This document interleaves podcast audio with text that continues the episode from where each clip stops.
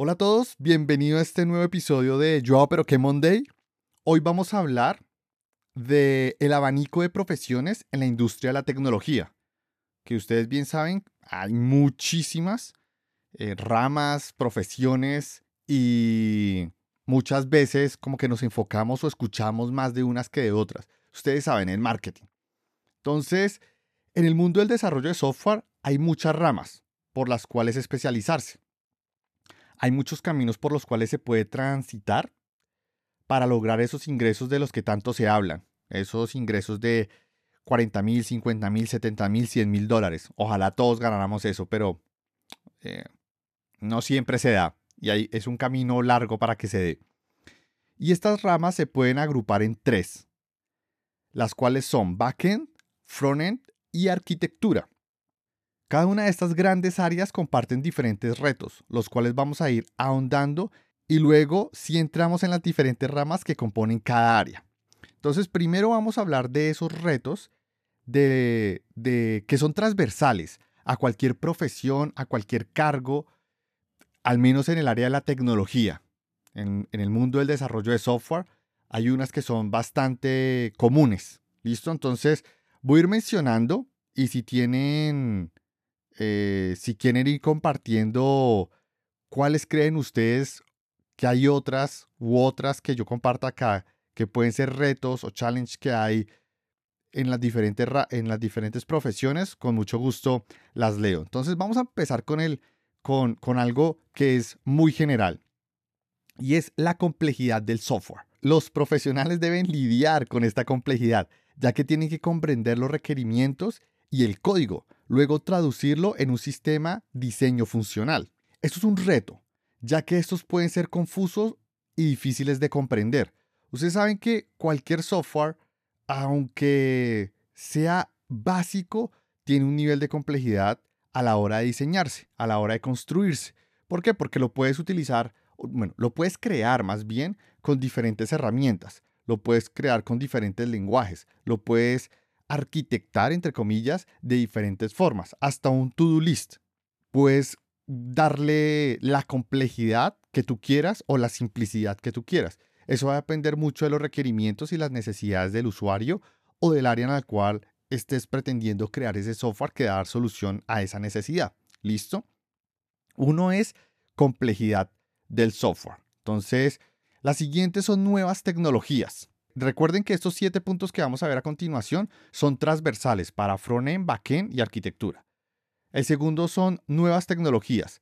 La industria del desarrollo de software está en constante evolución, eso todos nosotros lo sabemos.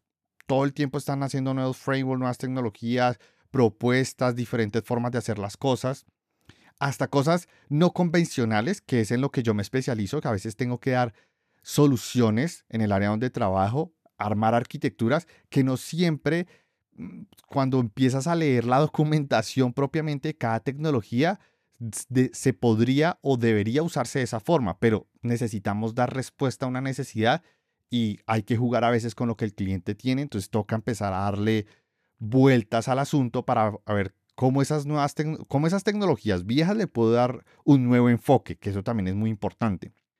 Esto es un reto, ya que nuevas tecnologías pueden ser difíciles de aprender y dominar. Ese es otro punto. He visto bastante que bases de datos, por dar un ejemplo, ustedes saben que hay muchísimas tecnologías alrededor de base de datos y hoy en día pues se está empezando a nacer muchas más bases de datos, eh, más que todo no SQL. Esas bases de datos no SQL tienen una forma de modelarse. Entonces, aprender a modelar desde esa perspectiva es difícil. Y es un reto aprender a hacerlo de una forma diferente a lo cual normalmente uno aprende que es lo primero, que es normalización, que son bases de datos que nacieron para ese modelo relacional que es la normalización.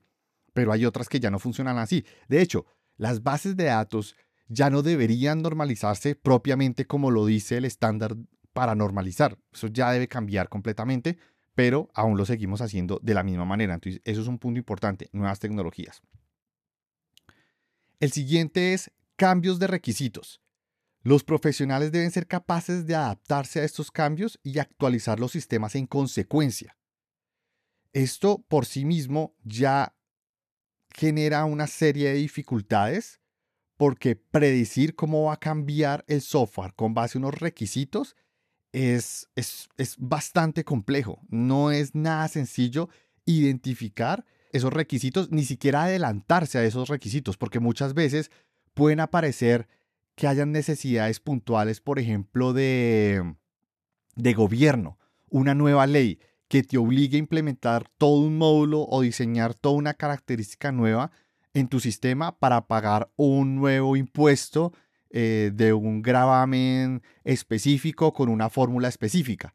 Todo eso genera una serie de estrés a la hora de crear una nueva funcionalidad en un sistema y son requisitos que por más que intentemos predecir, pues a veces se salen un poco de nuestras manos, inclusive de darle respuesta, porque puede que el requisito llegue y al año va a estar disponible.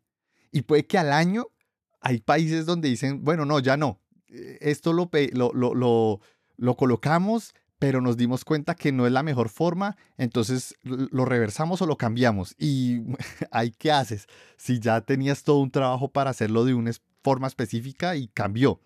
Esas son cosas que cambian y en tecnología es mucho lo que puede llegar a pasar cuando se presenta ese tipo de, escenarios. Pero bueno, son necesarios y son cosas que hay, que hay que aprender a controlar. El siguiente punto es escalabilidad. Los profesionales deben asegurarse que el sistema escale sin problemas para manejar el aumento del tráfico. La escalabilidad es algo que no en todos los sistemas es necesario, pero cuando llega a necesitarse es un, un dolor de cabeza porque si el sistema no fue diseñado o no fue mm, pensado desde el comienzo para escalabilidad, hay algo que se llama los trade-off o los, las cosas que entran como en contravía, como en, en conflicto. ¿Listo? Y si tu sistema fue creado, por ejemplo, para ser muy, muy resiliente y seguro, escalabilidad y rendimiento es un trade-off que se te va a presentar sí o sí. Porque tú sabes que cuando desarrollas o diseñas un sistema o una aplicación con un enfoque de seguridad y resiliencia no siempre puede responder a los requerimientos de escalabilidad y rendimiento. Entonces, ¿cómo le das la vuelta? Bueno, ahí entra arquitectura, ahí entra frontend, ahí entra backend y ahí todo el mundo se tiene que hablar para poder responder a esas necesidades. El siguiente punto, que es transversal a estas tres áreas que les digo, frontend, backend y arquitectura, es seguridad. Los profesionales deben asegurar que el diseño sistema sea seguro y no permita que usuarios ajenos puedan acceder a datos privados. Recuerden, seguridad siempre es un trade-off, siempre es el patito feo de cualquier arquitectura, de cualquier diseño, de cualquier aplicación, tanto front como back, porque eso va de alguna forma a limitarte ciertas características o a, a tener que adaptar ciertos puntos de tu arquitectura para poder cumplir con lo que dice un paper de seguridad que tengan internamente, un, un, ¿cómo se llama esto? Un manuscrito o un manifiesto interno que sí o sí tiene que cumplirse estos 3, 4, 5, 6, los puntos que sean de seguridad y siempre es el punto de quiebre en la mayoría de arquitecturas, viéndolo desde el punto de vista de arquitectura. Y a nivel de implementación siempre es un punto muy importante a tener en cuenta. Continuamos. Rendimiento. El software debe ser rápido y eficiente. Los profesionales deben asegurarse que el sistema sea rápido y no cause retrasos en su uso. Optimizar un sistema cuando es pequeño es muy fácil. La verdad es, yo he tenido la oportunidad de trabajar en arquitecturas con clientes donde ya han, han habido sistemas construidos y que llevan muy poco tiempo, un año, dos años de desarrollo, y como darle ese, mm, enfoque de rendimiento es sencillo porque mm, tienen la capacidad aún de adaptabilidad. El problema es cuando el sistema no es, tiene esa capacidad de adaptabilidad, que eso también eso hace parte de arquitectura, es un, es un eh, requerimiento, es un requisito de sistema. ¿Qué pasa cuando se presenta este tipo de escenarios? En Colombia, por ejemplo, em, cuando las empresas más importantes de retail acá en Colombia intentaron salir con una propuesta totalmente digitalizada en pandemia, se vieron con el gran reto de poder atender miles de solicitudes en un periodo de tiempo muy corto. O sea, la concurrencia que ellos normalmente tienen son en puntos de venta, lo cual ustedes saben que pues por más cajeros que tenga, pues tú no tienes mil cajeros en un punto de venta, en un establecimiento físico. Entonces la concurrencia no estaba preparada, el sistema no estaba preparado para tan alta concurrencia. Entonces el rendimiento se les vino al piso. Eso lo intentaron corregir, pero yo conozco esos sistemas por dentro y son sistemas, por ejemplo, monolíticos, sistemas que son muy difíciles de adaptar y normalmente se generan una serie de desarrollos alrededor de, estos, de estas aplicaciones monolíticas, ya puede ser SAP o puede ser de Oracle, y al final no es tan sencillo responder a ese tipo de demanda. Entonces, cuando te enfrentas a esos sistemas legacy o sistemas que no fueron pensados, porque pues anteriormente no, los retails pues no pensaban en eso, en vender tanto por internet, vendían más físicamente, pero ustedes saben que en los últimos 20 años esto ha cambiado muchísimo. Entonces es difícil. Es difícil. para mí es uno de los puntos más difíciles, sobre todo cuando hay sistemas no tan fáciles de, lograr que, este punto se acople bien. Por último, el séptimo es soporte. El software debe estar soportado para asegurar el uso a largo plazo. Los profesionales deben asegurarse que se puede hacer seguimiento a un flujo de datos en el sistema. Este, por ejemplo, nunca lo veo, ni siquiera en proyectos, em, ¿cómo se llama? En proyectos personales en proyectos que ustedes digan, oiga, voy a montarme mi aplicación, mi to-do list, voy a montarme mi, mi YouTube personal o mi, o mi blog personal. No, la idea de crear este tipo de proyectos no es que vayan a hacerle, competencia a estos grandes. Ojalá que sí, si se les da, genial. Pero es más que todo es para aprender. Es tener el reto de construir algo por ustedes mismos y ver qué necesidades técnicas se requieren para construirlo.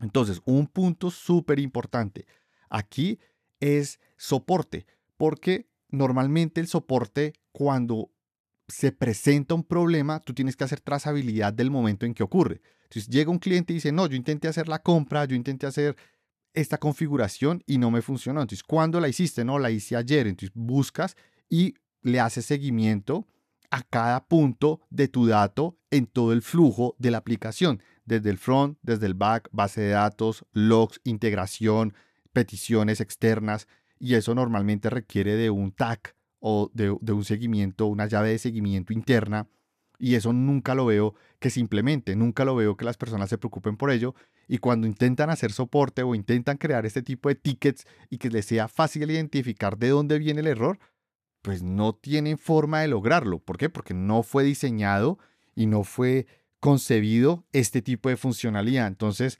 súper recomendado para que ustedes lo tengan en cuenta que esto también es una necesidad en este tipo de sistemas.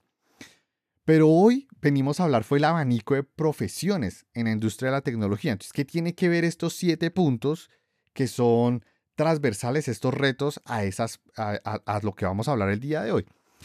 Estos siete puntos son importantes porque no es solo aprender la profesión en la que estás o en la que decides desarrollarte. ¿Sí? No es simplemente aprender un lenguaje de programación y decir que eres un profesional en el desarrollo de software. Tienes que tener y tienes que concebir que estos retos y estas necesidades, estos siete puntos, sí o sí van a causarte dolores de cabeza, por más que no quieras, y debes entender qué herramientas, qué recursos tienes a la mano para darle solución. Y esos recursos pueden ser tecnológicos o teóricos, ¿sí? Entonces, va más allá. Y esto se lo reitero mucho a las personas que han decidido crear su carrera completamente online. Yo tuve la fortuna de, de entrar a una universidad en mi tiempo, o sea, hace 15 años, para poder sacar mi carrera profesional y aprendí en muchas áreas. En esa época pues no había forma de tener un desarrollo de carrera completamente en línea porque no hay tanto contenido como ahora que es impresionante y es de muy alta calidad con diferentes plataformas. Por eso digo que tuve la fortuna en mi época. Pero también aprendí sobre muchas ramas en las cuales me podía desarrollar. Porque yo soy, por ejemplo, ingeniero telemático. Al final no me fui por la parte telemática propiamente telecomunicaciones o a través del flujo de información de modelos eh, a través de redes de comunicación, que eso es lo que prácticamente en resumen lo que es telemática, es más de networking. Me fui más por el lado de arquitectura, que también es un punto que tú tienes una base y te puedes desarrollar profesionalmente por el, por el camino que tú quieras. ¿Listo?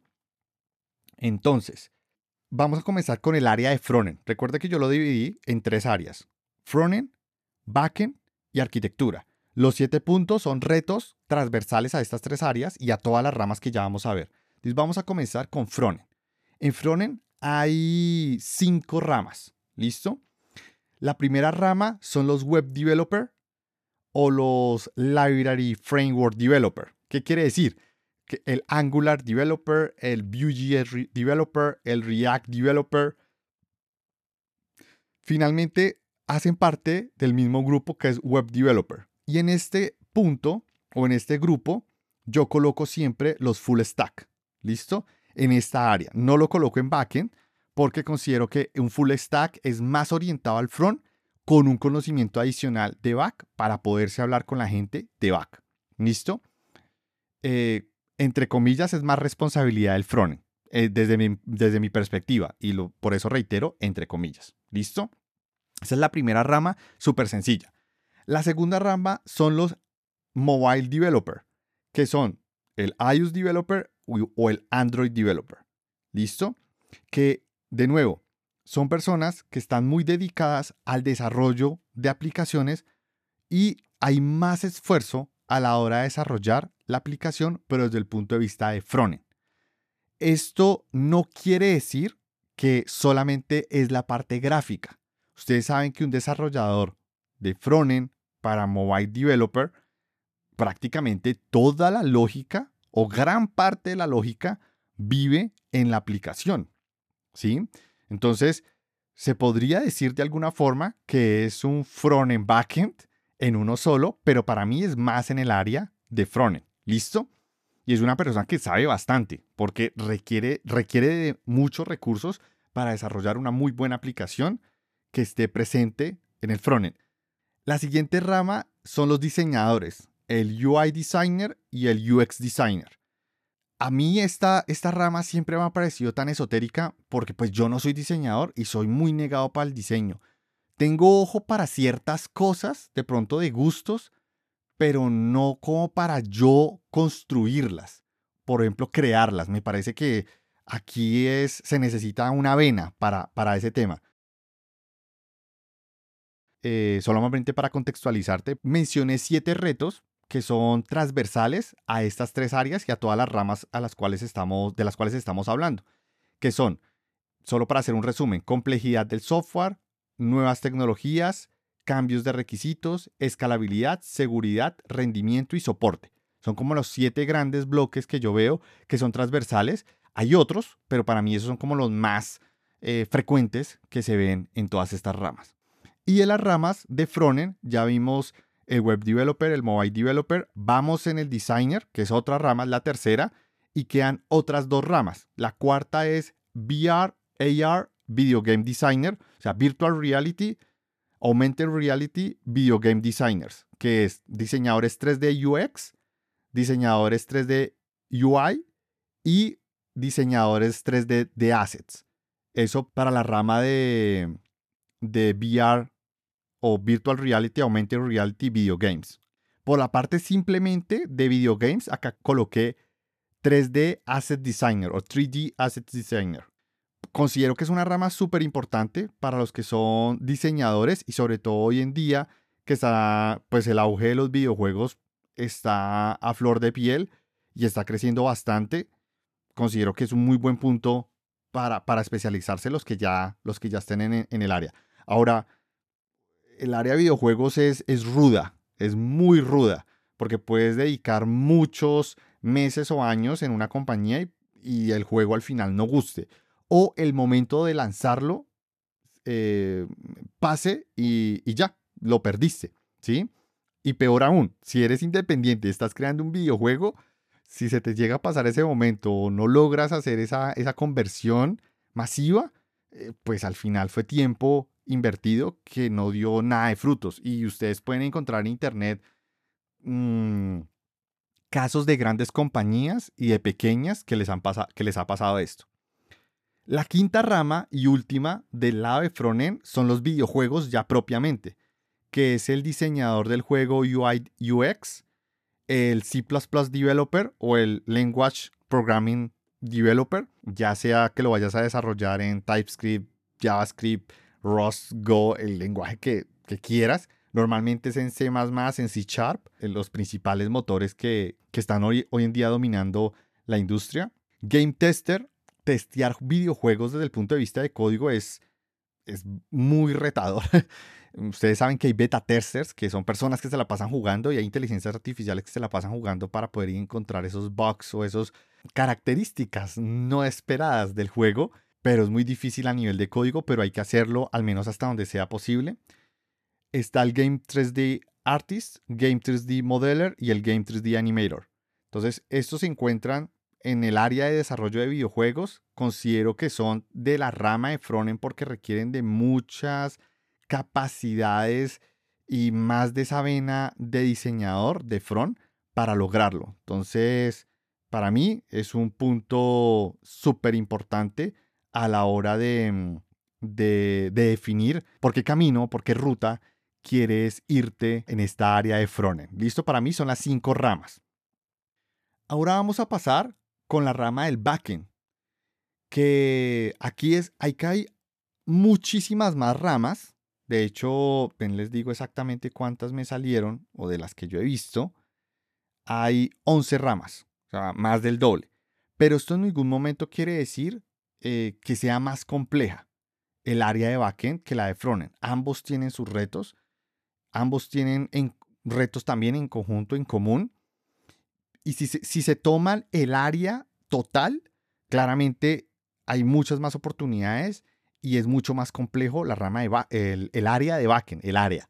Pero si, agarramos cada área, nos vamos a dar cuenta que no es cierto, ¿sí? Porque cada, cada rama del área la podemos comparar con la de backend y con la de frontend y ahí nos demos cuenta que van a tener el mismo nivel de complejidad, van a requerir de tiempo para poderlo desarrollar, etcétera, etcétera. Entonces, considero que ahí esa pelea de frontend y backend no debería existir desde esa perspectiva. Me escribe Douglas, interesante, pero hace falta testing, que es otra área muy importante y es transversal en todo el ciclo de vida del desarrollo. Sí, es cierto, pero para mí testing y QA no los dejo como un área porque son componentes, son como mm, profesiones adheridas a ramas principales, ¿sí? Entonces, todas las ramas que yo estoy mencionando acá tiene su contraparte QA y testing. Entonces, colocar en cada uno test para videojuegos, test para, para mobile, test para, es al final la, dinámica o la mecánica de construir test en principio es la misma. Claro, cambia, totalmente de acuerdo, depende de la rama, depende del área, pero, pero no lo coloco como área independiente porque está adherida a cada una de las que estoy mencionando. Es por eso, y es como yo lo veo, es como yo lo he vivido en las diferentes empresas que he trabajado. Puede que la experiencia de ustedes sea diferente y acá ustedes saben que en este, en este tipo de formas en que se agrupan es muy subjetivo. Entonces, simplemente como para, para dejarlo eh, ahí puntualizado, ¿no? no es algo que sea como yo digo, no, no, simplemente es como yo lo propuse para esta charla. ¿Listo? Vamos a continuar. En el área de backend tenemos la primera rama, que es el backend developer de toda la vida. Es un junior senior programming language developer, es decir, puede ser un junior en Java developer o puede ser un junior en C++, ¿sí? un desarrollador junior en C++ o en C Sharp o en un lenguaje específico.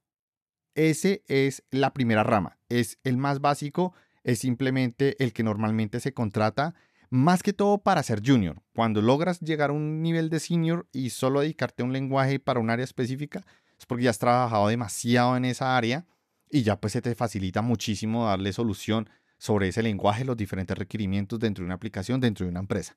Eh, es, así. ¿sí? Pero, pero esa sería la primera rama, backend developer plano. La siguiente rama, la segunda rama de backend, es la parte de integración.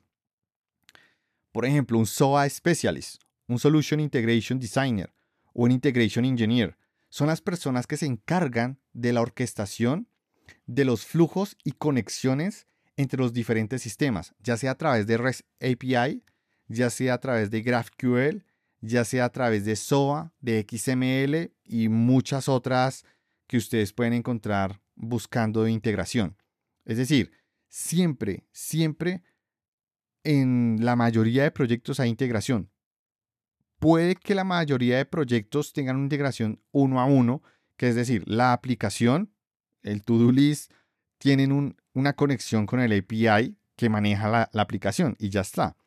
Pero cuando ustedes entran a trabajar en otras empresas de otras industrias, retail, banca, oil and gas, bueno, otras se dan cuenta que esas aplicaciones por debajo tienen que hablarse con el CRM, con el ERP, con recursos humanos, con aplicaciones de terceros y tienen que modelarse flujos. Entonces, cuando entra por mi aplicación, tengo que llegar al ERP, tengo que hacer un descuento, tengo que registrar un, un impuesto, después se lo tengo que enviar al proveedor, el proveedor me entrega una respuesta y eso tiene que estar aprobado por el área legal, etcétera, etcétera. Entonces son varias integraciones. Entonces todos esos flujos de integraciones requieren de una persona dedicada a entender y a aprender de esas tecnologías y de esas capacidades. La siguiente rama es Cloud Native o Cloud Native o Cloud Nativa. y es, por ejemplo, el Cloud Native Engineer o el Container Engineer, que puede ser el Docker Engineer o puede ser el RKT Engineer, o bueno, la, depende de la tecnología de containerización que ustedes utilicen. Normalmente es Docker, normalmente, pero ustedes saben que hay Cryo, hay RKT, LXC. Normalmente Docker es como la más famosa. Y son roles que son también como Microservice Developer, Serverless Specialist o Developer. Son desarrolladores de aplicaciones de servicios nativos en la nube normalmente usan serverless, normalmente usan Kubernetes, normalmente utilizan estos servicios administrados en la nube o, on-premise, locales, para dar respuesta a las necesidades a, la hora de construir una aplicación. A mí, yo por ejemplo, soy muy de esta área, eh, no en el rol, en mi trabajo, en la empresa en la que trabajo, más bien a nivel personal, las aplicaciones y las cosas que yo hago están más orientadas a esa área. Soy muy de backend cloud native, lo cual me ha permitido desarrollarme en muchos campos, todos enfocados en diferentes nubes. Puede ser la nube de Amazon, puede ser la nube de Twilio, puede ser la nube de, mm, de Oracle. Por ejemplo, la, nube que no, casi no he usado es la de, la de Microsoft Azure. Esa, por ejemplo, no, pero también tengo que empezar a aprenderla y a tocarla porque sé que en la industria se está volviendo multicloud y es importante saber de todas estas nubes. La siguiente rama de backend es seguridad. DevSecOps Engineer, Cloud Security Engineer, Cyber Security Engineer, todas estas personas son los encargados de la seguridad de los sistemas, del parcheo, de la actualización de equipos, hacer pruebas de, de penetración, identificar huecos de seguridad. O sea, son personas que están muy dedicadas a que no haya forma de extraer los, datos del sistema que se está implementando. Como les mencionaba antes, es un rol y es un requerimiento que es transversal a toda la organización, a cualquier sistema, pero siempre es el que el primero en colocar el trade-off sobre la mesa, ya sea con el rendimiento, ya sea con adaptabilidad, ya sea con el que sea el requerimiento, siempre va a haber un trade-off con seguridad. Es el más común y es el más eh, rompehuevos que hay, el más, eh, el dolor de cabeza más grande que hay, porque normalmente te cambia absolutamente toda, todo el diseño para poder responder a esas, a esas necesidades a la hora de crear tu aplicación, ¿vale? El siguiente es de la rama de backend, la séptima rama es IoT. IoT, aunque todo el mundo creía que iba a ser una gran explosión de desarrollo. Al final no fue como se esperaba, pero aún así sigue siendo muy grande. Acá hay, los IoT developers, los embedded system developers, los embedded system electronics, electronics engineers, C++ developer. Normalmente es en C++, puede ser en otro lenguaje como Rust, por ejemplo, como Python, pero son los encargados en la creación de dispositivos de IoT. Eh, no el dispositivo electrónico físicamente, sino la forma en que va a operar y va a dar respuesta a una necesidad ese dispositivo IoT es una gran, acá entran los wearables, es una gran área, pero no es transversal a todas las industrias. Entonces hay un nicho importante que también puedes especializarte ahí, puedes hacer muy buen dinero, pero también tienes que tener en cuenta que llegar ahí a un cargo específico, en un área específica, de una entidad específica que está trabajando un IoT para una necesidad específica, pues va a tomar tiempo si ese es tu camino. O de pronto tu camino sea construir tu, tu propio sistema IoT, tu propio sistema wearable, del que sea, de monitoreo físico o de animales. Estoy viendo mucho en agropecuario y en, la parte forestal que se está creando diferentes dispositivos para hacer monitoreo, cambio climático, microenvironments eh, o microecosistemas de cómo monitorearlos. He visto bastante también ahí, que es una preocupación que hoy en día se está viendo a nivel mundial con el tema de cambio climático, que se está empezando a desarrollar bastante. Entonces, es, un, es una muy buena área para, para, especializarse, pero deben tener en cuenta que va a tener sus, sus retos, sus dificultades. La octava rama de backend que yo considero es cloud. Esta es diferente a Cloud Native porque esto es cloud en general. Cloud Engineer o Cloud Architect o Multi-Cloud Engineer o Multi-Cloud Architect, Cloud Consultant y Cloud Security Engineer son los cargos más sonados en, las empresas en las que yo he estado, en las que yo he podido estar. Recuerden que yo trabajo en una consultora proveedor de tecnología. Tengo la oportunidad de estar en muchísimas empresas grandes y pequeñas y son como los títulos que yo más veo en cloud.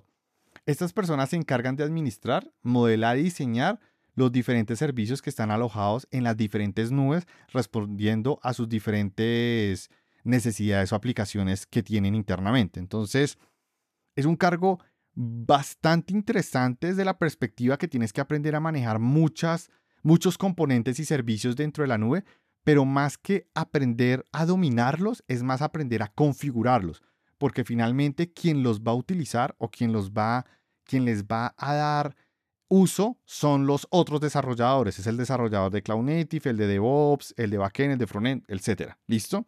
Entonces me parece muy interesante este rol de Cloud.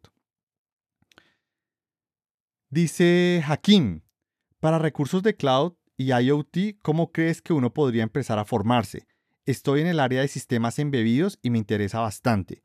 Ok, Hakim, vamos a hacer una pausa para responderle a Hakim esa pregunta. Yo comencé, por ejemplo, haciendo una especialización en Coursera, porque yo como no sabía absolutamente nada de sistemas embebidos, de IoT, no tenía ningún tipo de conocimiento, y empezar a ver cursos en YouTube y cursos por un lado, como que todos partían de una base de la cual yo desconocía, porque como que unos partían de una vez que uno ya entendía el sensor el, o el dispositivo de hardware propiamente, y de una vez empezaban a desarrollar, y otras personas se enfocaban tanto en explicar el dispositivo de hardware, cómo funcionaba para poder desarrollar, pero tampoco tenía el conocimiento para entender cómo sacarle el jugo. Entonces como que me costaba bastante. Entonces yo qué hice? yo empecé, eh, hice una especialización, ¿sí? No la terminé eh, porque me di cuenta que ese no era mi camino, pero hice una especialización para empezar como a darle, centrarme o entender bien de qué trataba. Entonces en la especialización de Coursera hablaban mucho de... Mm, e, e, eran tres cursos, cada uno de dos meses, donde a uno lo iban llevando poco a poco por las diferentes características físicas de un circuito, no le daban a uno una clase electrónica magistral, no, simplemente profundizaban en qué es lo que necesitaba saber, cómo extraer la data y cómo hacer que el sistema pues respondiera a lo que tú querías que respondiera, ¿sí? Tanto con Raspberry como con em, Arduino. Entonces, así fue como empecé y a partir de ahí vi que uno se puede desarrollar como en dos eh, en dos grandes áreas. Uno es desarrollar directamente el sistema embebido, pero teniendo en cuenta que ese sistema embebido tiene que comunicarse con un backend. O a veces el sistema no puede comunicarse con un backend todo el tiempo, sino es cuando pasa una antena de radiofrecuencia que provee Internet, un Internet extremadamente lento. Entonces tienes que eh, almacenar la data dentro del dispositivo para cuando pase la antena, envíe toda la data por paquetes ya comprimidos y vacíe la memoria y continúe recolectando más información. Entonces, eso es muy importante desde el punto de vista embebido. Y el otro punto de vista es el backend. ¿Cómo vas a recibir esa data comprimida y cómo le vas a dar manejo?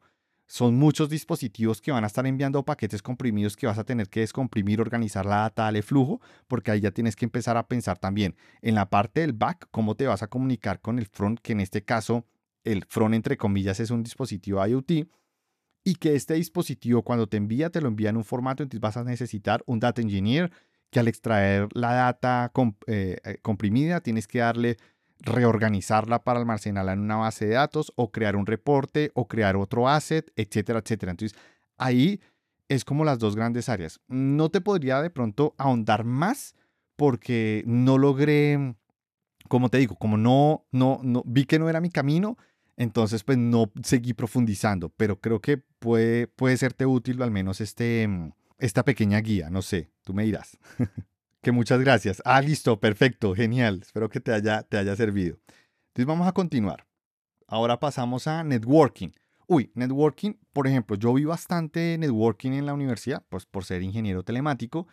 Y networking no es solamente segmentación de red. Por ejemplo, nosotros una vez hicimos un estudio Mm, de, medición de señal de los diferentes puntos de comunicación inalámbrica Wi-Fi dentro de la universidad. Entonces podíamos decidir en la universidad cuáles eran los puntos más calientes en los cuales los usuarios se conectaban, pero al mismo tiempo podíamos identificar cuáles eran las áreas más calientes también en la cual la señal era más fuerte. Y nos dimos cuenta que habían partes de la universidad que como eran muy detrás, por ejemplo, del edificio principal o en un parque o en un rincón, ahí había también buena señal. Pero al no haber tantas personas allí, porque no era un lugar común para estar, uno podía ir con su PC o con el celular y tener mejor recepción que el resto. Entonces era bastante interesante hacer ese mapeo y esos puntos de calor y así uno puede pronto diseñar mejores sistemas inalámbricos. También la parte física.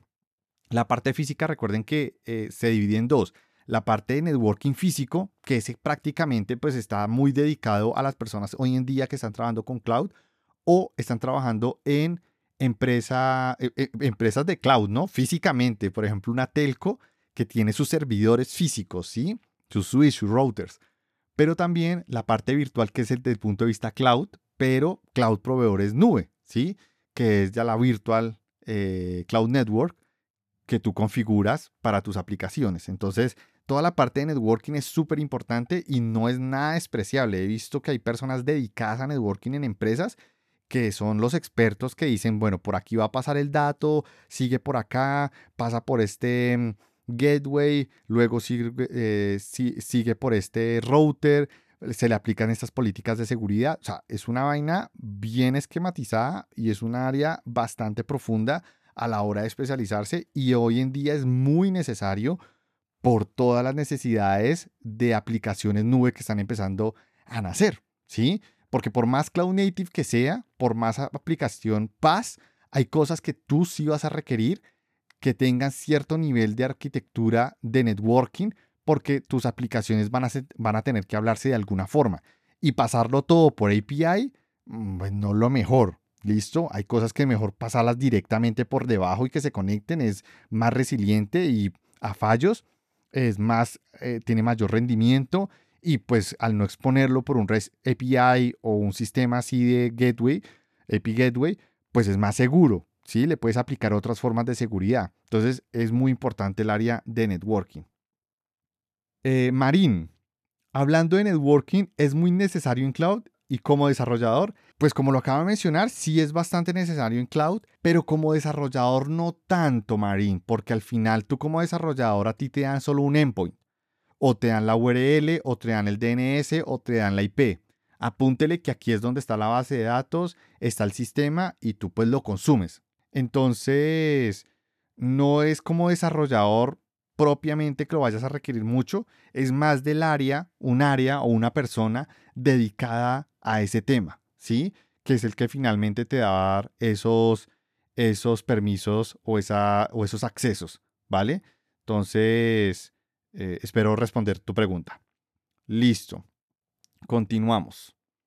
La décima área de backend es data. Acá está Data Engineer, Data Analytics, Data Science, Data Visualization, Data Engineer, Machine Learning Engineer, Big Data, Cloud Engineer, o sea, todo lo que tenga que ver con data y gestión e, inteligencia artificial es data. Entonces, eso lo pongo en, un solo, en una sola área porque al final son modelos que trabajan con datos, con grandes volúmenes de información.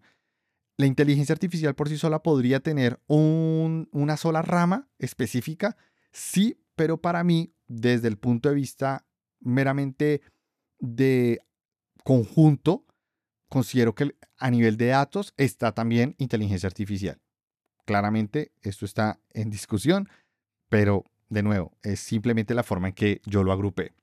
A nivel de datos, el desarrollo de carrera hay muchísimo. Ustedes saben que ahí hay mucho por desarrollar. Hoy en día con OpenAI Hoy en día con Stable Diffusion, con DALI, hay muchas ideas que ustedes pueden tener para construir aplicaciones.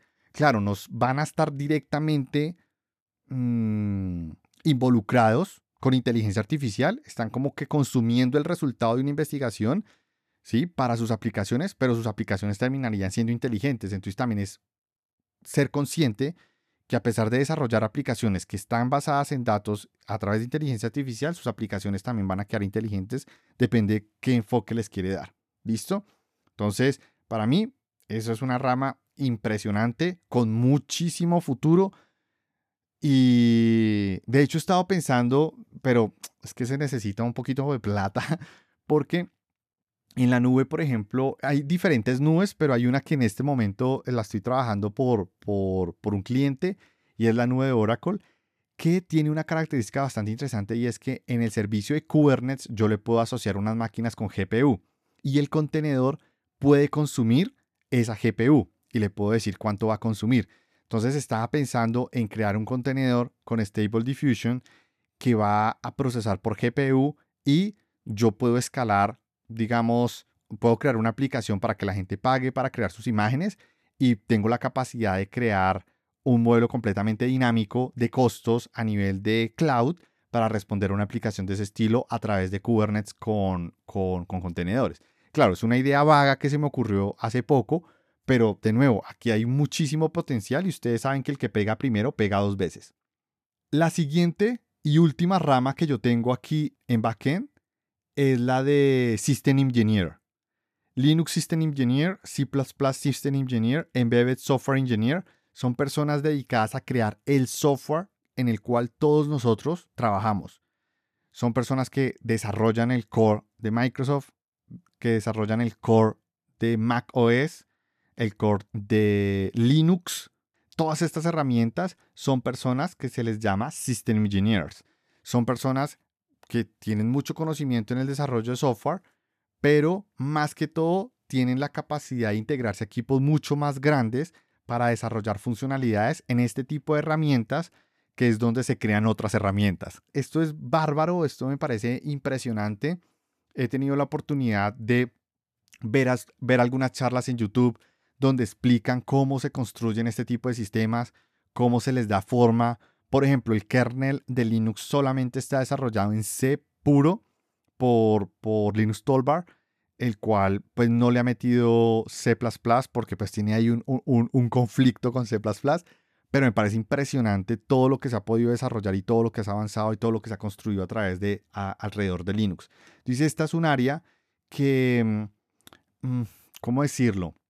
No es para todo el mundo, es un área muy difícil en la cual entrar, hay varias certificaciones que puedes hacer a través de la Linux Foundation para especializarte en un desarrollador para sistemas de ingeniería, los cuales pues en este caso serían directamente las herramientas que están dentro del core de, la Linux Foundation.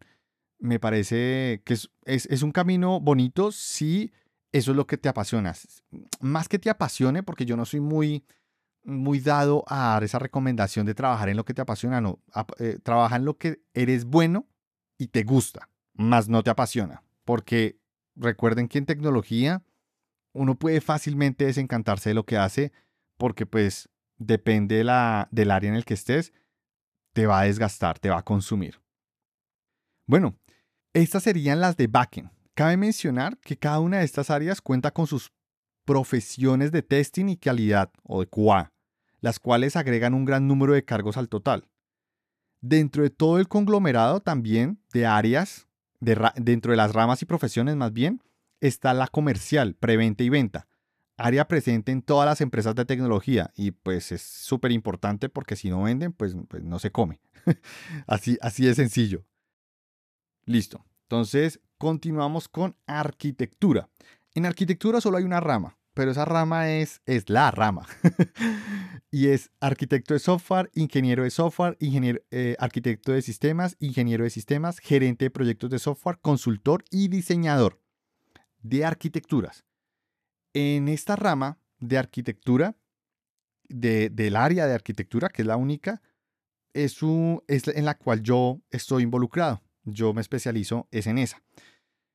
Cuando yo voy a clientes en, en el trabajo en el que estoy, yo ayudo es a mejorar los sistemas desde el punto de vista de arquitectura, cómo se pueden optimizar sin tener que desarrollar o reconstruir los sistemas, simplemente readaptarlos, ¿vale? Es un concepto completamente diferente en lo que yo hago o crear arquitecturas que se acoplen a otras arquitecturas que ya están implementadas.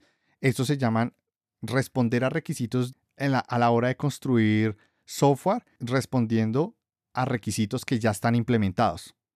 Esta es una rama bastante bonita, pero es muy teórica hay que leer muchísimo. Y hay libros que son unas panelas. Eh, eh, para los que no son colombianos, eh, las panelas, pues es, como un bloque de caña de azúcar, ¿sí?